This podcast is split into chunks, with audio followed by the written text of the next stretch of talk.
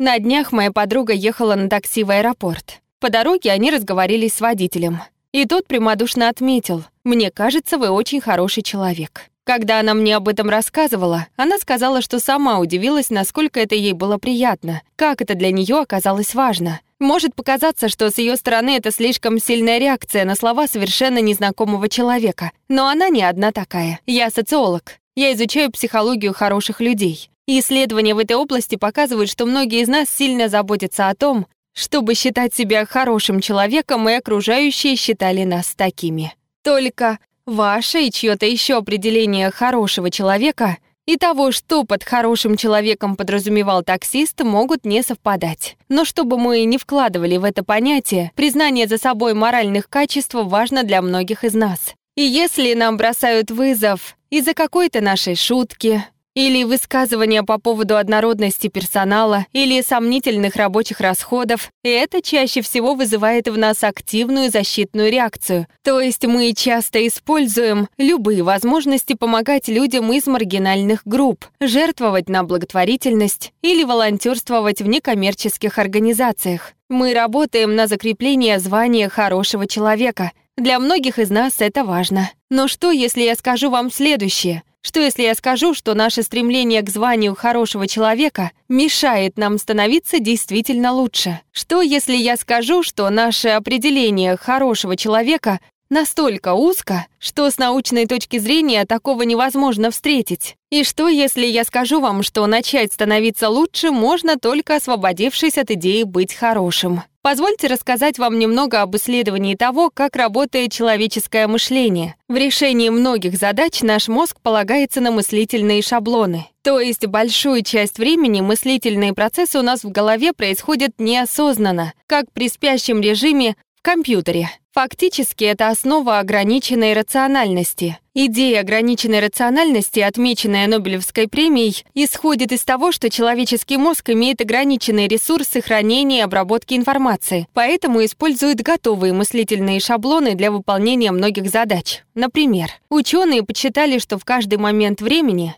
Вот так, нет, так лучше, правда? В каждый момент времени в наш мозг поступает 11 миллионов единиц информации. 11 миллионов. И только 40 из них обрабатываются осознанно. Итак, 11 миллионов и 40. С вами когда-нибудь бывало такое, что после напряженного рабочего дня вы едете на машине домой и уже входя в дверь, осознаете, что не помните, как попали домой. Были по пути зеленые или красные светофоры, вы даже не помните. Вы все делали на автопилоте. Или такое. Открываете холодильник, ищите масло, готовы поклясться, что там его нет и вдруг понимаете, что все это время оно было тут, прямо перед вами. В такие моменты мы говорим «ай» и усмехаемся про себя. А происходят они потому, что наш мозг воспринимает 11 миллионов единиц информации одновременно, а осознанно обрабатывает только 40. Это ограниченная часть ограниченной рациональности. Открытие ограниченной рациональности вдохновило меня,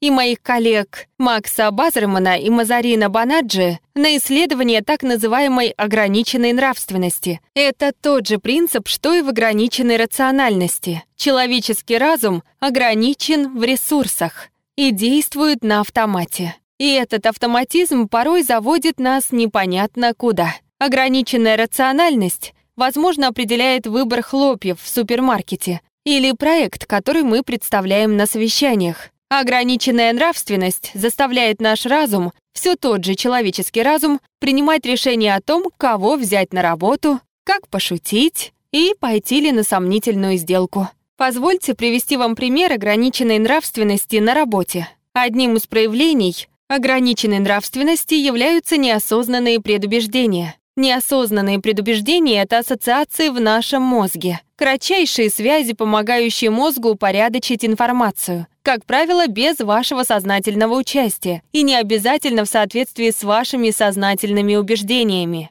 Ученые Носик, Бенджи и Гринвальд изучили данные от миллиона человек и обнаружили, к примеру, что большинство белых американцев намного легче ассоциируют людей со светлой кожей с чем-то хорошим, чем что-то хорошее с темнокожими и что большинство мужчин и женщин легче ассоциируют науку с мужчинами, чем с женщинами. И эти ассоциации совсем не обязательно совпадают с тем, во что люди сознательно верят. Те же люди вполне могут быть сторонниками равенства, так что те 11 миллионов зачастую расходятся с теми 40.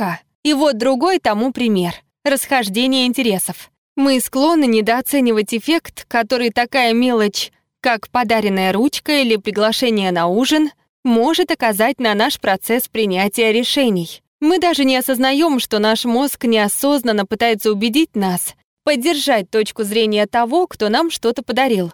Как бы мы ни старались решать объективно и профессионально. Ограниченная нравственность проявляется несмотря на наше стремление быть порядочными людьми. Мы продолжаем делать ошибки, и наши ошибки могут обижать других людей. Могут привести к несправедливости, несмотря на все наши старания и мы оправдываем свои ошибки вместо того, чтобы учиться на них. Как это случилось? Когда одна из моих студенток написала мне имейл о том, что публикация, которую я задала для чтения, которую я годами задавала для чтения, была сексистской. Или когда я перепутала двух иностранных студентов в своем классе, одной национальности, но совсем не похожих друг на друга, когда я их перепутала, причем неоднократно в присутствии других студентов. Ошибки такого рода переводят нас, переводят меня в аварийный режим самозащиты. Они заставляют нас отстаивать звание хорошего человека. Но наши с Мэри Кёрн исследования ограниченной нравственности показали, что мы не только склонны ошибаться, но что вероятность таких ошибок зависит от нашей близости к той аварийной зоне. Обычно никто не ставит под сомнение нашу нравственность, так что мы особенно не задумываемся, об этичности принимаемых нами решений, и, как показывает наша модель, постепенно скатываемся к менее и менее этичному поведению в большинстве случаев. С другой стороны, кто-то может усомниться в нашей порядочности, или мы сами, если задумаемся, начинаем в ней сомневаться, и тогда нравственная сторона наших решений выходит на передний план, заставляя нас все больше соответствовать образу хорошего человека. Или, вернее, соответствовать тому, что позволяет нам считать себя хорошим человеком, что далеко не всегда одно и то же. Идея ограниченной нравственности предполагает, что мы склонны переоценивать роль нашего внутреннего компаса в этичности наших решений. Возможно, мы переоцениваем то, насколько наши решения продиктованы нашими личными интересами, и не осознаем, насколько наше желание слыть хорошим человеком влияет на наши поступки. И что мы, по сути, так заботимся о своем нравственном имидже, так стараемся не попадать в ту аварийную зону, что мы не даем себе возможности учиться на собственных ошибках и становиться лучше. Возможно, потому что нам все кажется очень просто. В нашем понимании хороший человек — это или-или. Ты или хороший человек, или нет. Ты или порядочный, или нет. Ты ли расист, сексист, гомофоб или нет? В этом черно-белом определении нет места для роста. И, кстати, к большинству других жизненных ситуаций мы подходим иначе. В жизни, если вы хотите стать бухгалтером, вы идете на курсы бухгалтеров. Или, став родителем, вы покупаете книгу и читаете об этом. Мы спрашиваем совета у экспертов, учимся на своих ошибках, расширяем свои знания, то есть продолжаем совершенствоваться. Но в случае с хорошим человеком мы считаем, что должны это уметь, что должны им быть, без каких-либо усилий и развития. И вот о чем я подумала. Что если нам забыть о том, чтобы быть хорошими? Отказаться от этого. А вместо этого поставить себе более высокую цель более высокую цель — быть почти хорошим человеком.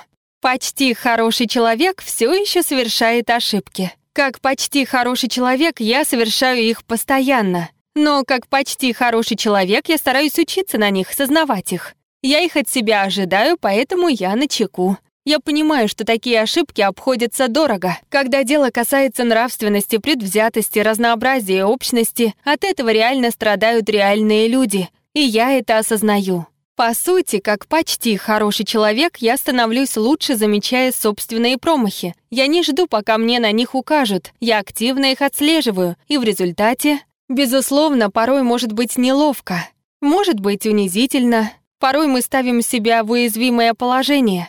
Но через эту уязвимость, точно так же, как и во всем остальном, чего мы пытаемся добиться в жизни, мы видим прогресс, мы видим рост, мы позволяем себе становиться лучше. И почему бы нам этого себе не позволить? Ведь во всех других сферах жизни мы даем себе время для роста. Но только не там, где это важнее всего. Спасибо. Спасибо нашим подписчикам на Патреоне и Бусти за поддержку. Перевела Юлия Калистратова, отредактировала Наталья Ост, озвучила Елена Егорова.